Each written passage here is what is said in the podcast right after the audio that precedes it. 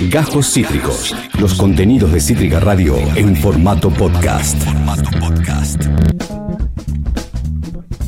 Bueno, sí, todo bien, en rosca política, todo bien, eh, de repente Juegos Olímpicos, todo bien, todo bien, pero estoy podrido de la actualidad, estoy podrido de eso, estoy podrido de vivir en esta realidad, así que necesito evadirme un poquito, y qué mejor que el arte, chickens, para evadirse un poquito, y qué mejor que nuestra amiga, la maravillosa columnista de Leyendo Pancha, Panchi Pérez Lense, ¿cómo estás, Panchix? Hola.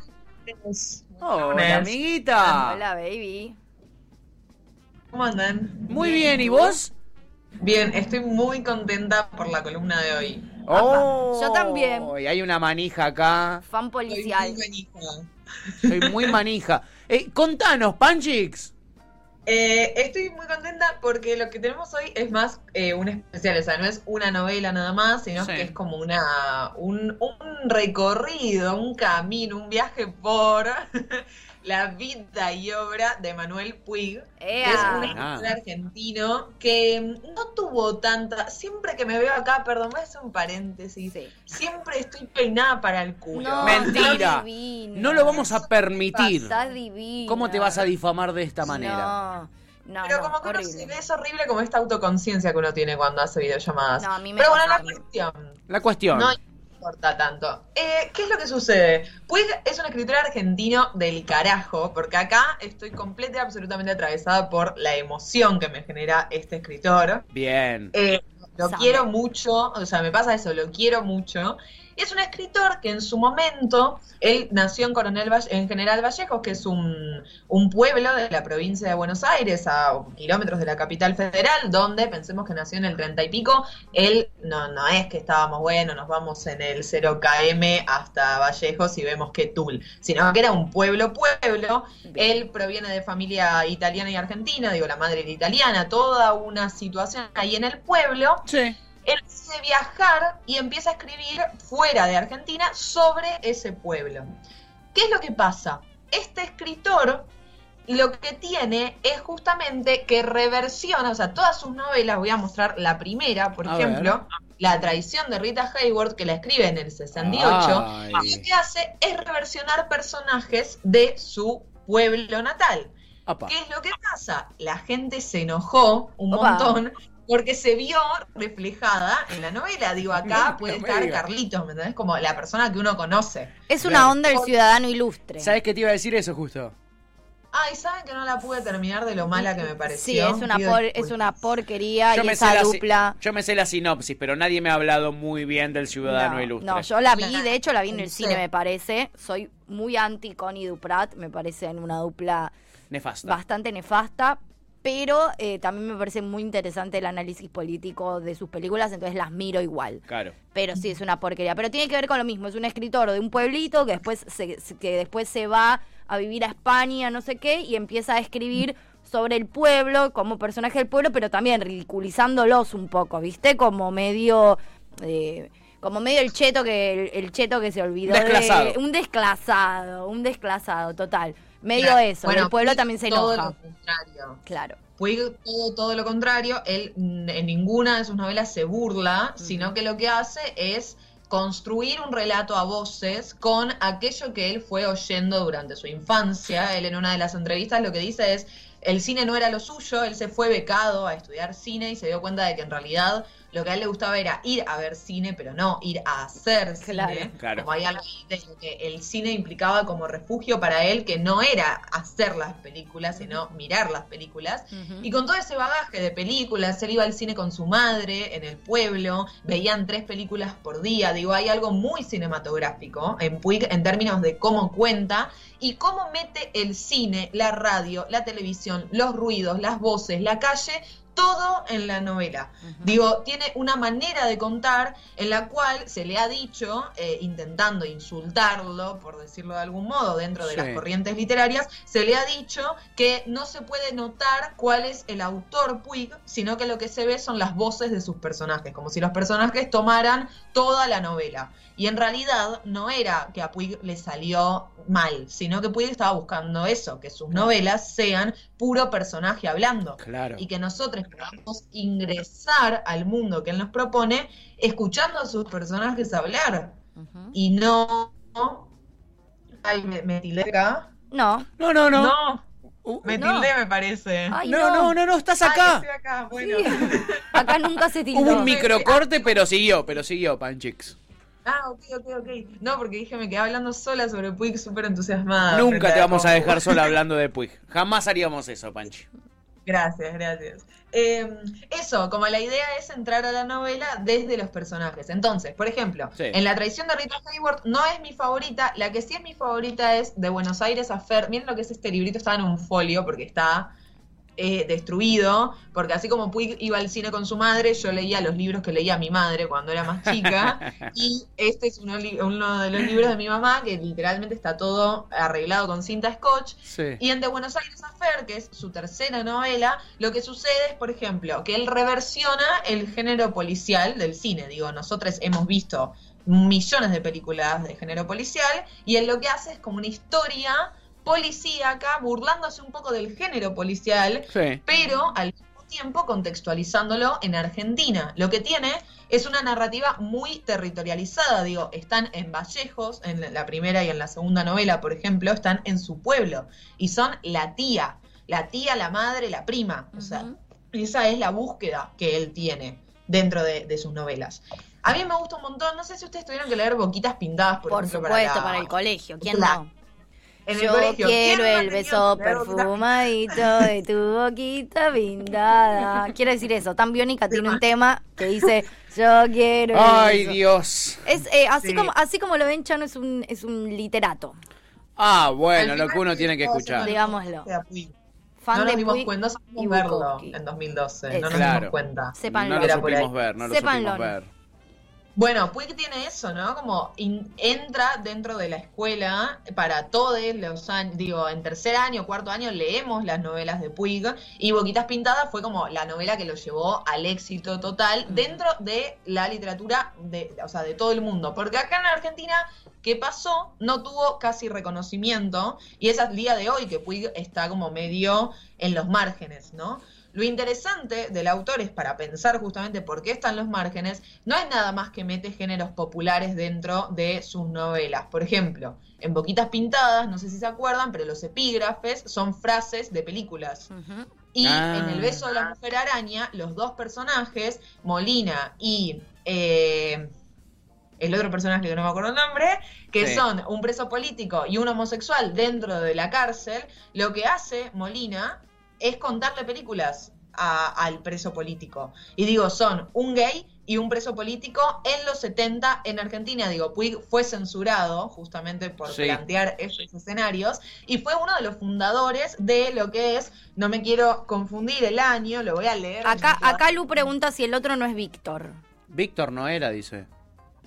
La verdad que no me acuerdo, pero creo que sí. Víctor es el que preso sí. político que es jovencito, tiene veintipico de años, está muriendo, está muy, muy enfermo, porque Puig no te va a andar con chiquitos. No, No. ¿qué te pensás que va a estar sano? No, fuera del drama jamás. Estás loco. Jamás. Full Si te va a drama. meter un melodrama, vamos a tener un enfermo preso político torturado y un homosexual pasándola para el carajo porque está preso supuestamente por corrupción de menores. Uf, la cosa sana, ¿no?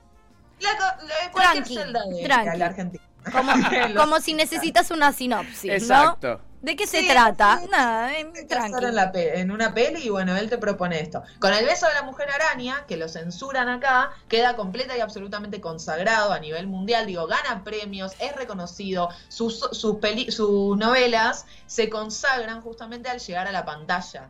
Digo, cuando se hace El beso de la mujer araña en el cine, en el Sí. 80, en el 85, es ahí cuando lo empiezan a reconocer. Lo cual es hermoso, porque digo, Puig se pasó toda su juventud, adolescencia e infancia en el cine, y es el cine el que lo lleva, por así decirlo, a hacerse popular. Es verdad. Muy hermoso. Es verdad, qué loco. Hermoso. Es muy hermoso. Y digo, para las pelotudezas, y disculpen el término, pero digo, la pelotudez que a veces pensamos de el cine eh, cuando, cuando reversiona una novela, entonces la termina, eh, no sé, haciéndola un género bajo. Digo, Puig todo lo contrario, lo que piensa es que los géneros populares, el cine, los boleros, la radio, lo que la gente ve y escucha en el día a día, son importantes, digo, tienen un carácter artístico. Entonces, que su novela también lleve el cine, que el cine lleve su novela, digo, ahí hay unas mezclas que justamente por eso también, digo, no se lo puede es, eh, no se lo puede poner, situar en un lugar determinado de los géneros. Entonces, por eso Claro. también fue tan difícil en su momento comprender que venía a romper.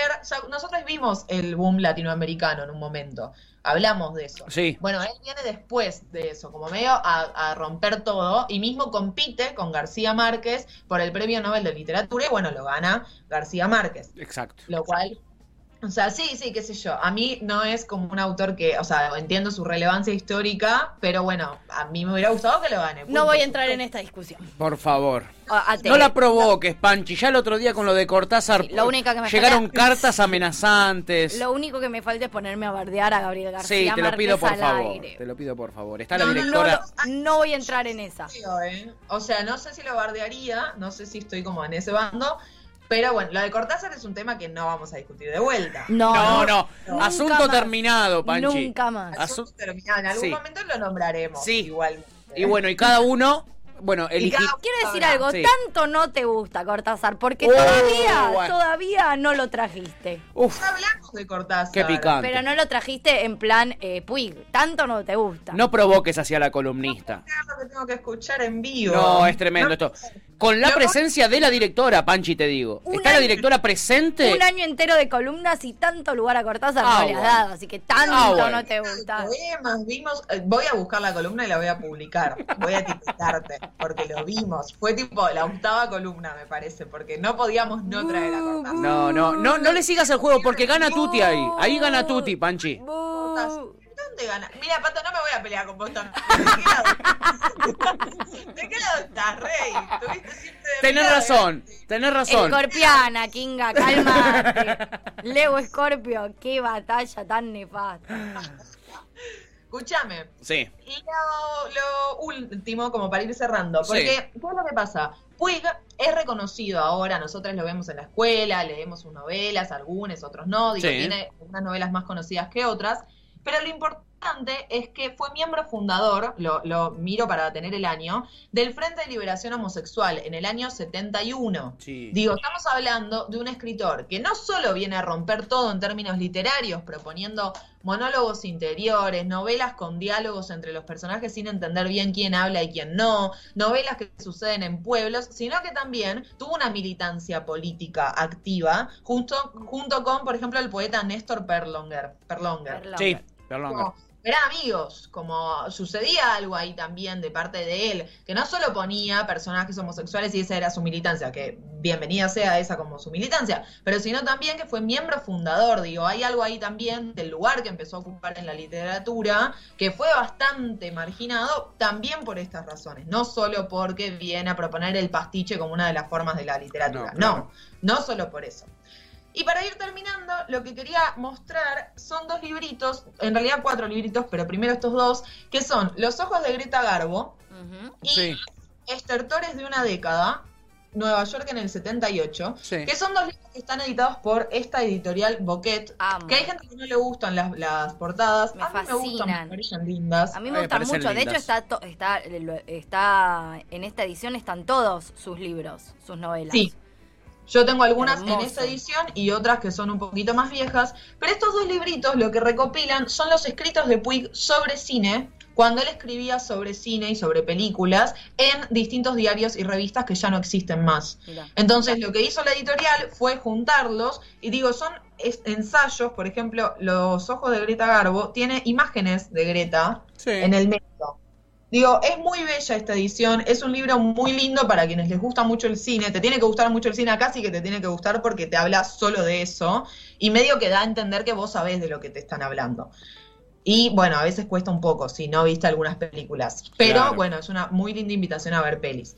Y después, Sí. los otros dos que quería recomendar, que me los trajo Arenga Libros, que Sí. búsquenlo, es un, es un librero muy piola de, de- de zona, va, a mí me los trae hasta acá, pero no es de zona sur él, Sí. que son las cartas que Puig le escribe, son dos tomos, no sé si se- ahí se llegan a ver. Querida familia. Son tomos de cartas, son bocha de cartas, como Mm. verán, un montón de cartas, Sí. que Puig le escribe a la familia mientras viaja por Europa con esta beca que decía de cine. Lo hermoso de esto es que lo vemos a él como Coco, que es como le decía a la familia, firmando a los 23 años en un crucero yéndose a Italia, como en ese plan. Un pibe de 23, licenciado en letras, yendo a ver qué onda el mundo del cine. Y cada vez que baja del barco, va al cine, efectivamente, a ver una película y se la cuenta a la familia. Mirá. Digo, sus, sus viajecitos y sus paradas son ir al cine. Digo, tiene un amor por el cine que es muy contagioso y es muy hermoso. Y te viene con una postal real de las que envió Puig con Sí. atrás su letra. Ay, su mirá.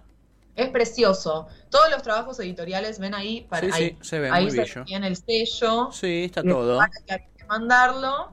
Y bueno, la, la, ay Dios, lo estoy No estaría teniendo la mejor letra, Manuel, pero lo queremos mucho, ¿no? No. No, pero firma como Coco, es muy tierno, es muy Ah. tierno. Y es muy lindo tener estas cosas, digo, esto lo envió él efectivamente. Sí. Y esta es una investigación que hicieron desde el CONICET. Entonces, nada, banquemos también la ciencia y la tecnología, que es esto. Muy Poder- bien. Bajando línea. Muy bien. Qué baja línea que estás, Panchi, Panchi ¿eh? Pérez Estoy Lense. muy kirchnerista. Muy Que diga si es Sí, que lo diga de una vez por que todas. diga si es que lo diga de una vez por todas. Muy kirchnerista. Se Eh, nota mucho. ya. Se te Se nota, te nota mucho. mucho. Sí. Eh, y se te nota mucho también el amor que tenés por Puig, así que eh, se, ha, se ha disfrutado muchísimo, Pancha, esta Hermoso. bellísima, bellísima columna especial sobre Manuel Puig que nos trajiste. Lo amamos. Eh, la verdad que sí. Che, si alguien llegó sobre el final y se perdió el comienzo, lo que sea, esto va a estar subido, obviamente, en el canal de YouTube de Cítrica Radio para que puedan revivirlo entero y, Y hacer un repasito de todos los libros eh, que nos ha traído hoy en este especial nuestra amada columnista de Leyendo Pancha, a quien en estos días la tendremos personalmente por aquí. Ea. ¿Ok? Así que nosotros tendremos Ay. el placer que la audiencia no tendrá de poder compartir unos matiolis, unos verdaderos mateicos con Panchi Pérez Lense. Panchita, te queremos mucho, amiga. Nos vemos en estos días y nos escuchamos el lunes que viene. Dale. Sí, reina. Cuídense, Reyes. ¡Mua! Adiós. Es Leyendo Pancha la columna. ¿Y quién la encarna? Panchi Pérez Lense, por supuesto. Acabas de escuchar Cajos Cítricos. Encontrá los contenidos de Cítrica Radio en formato podcast en Spotify, YouTube o en nuestra página web.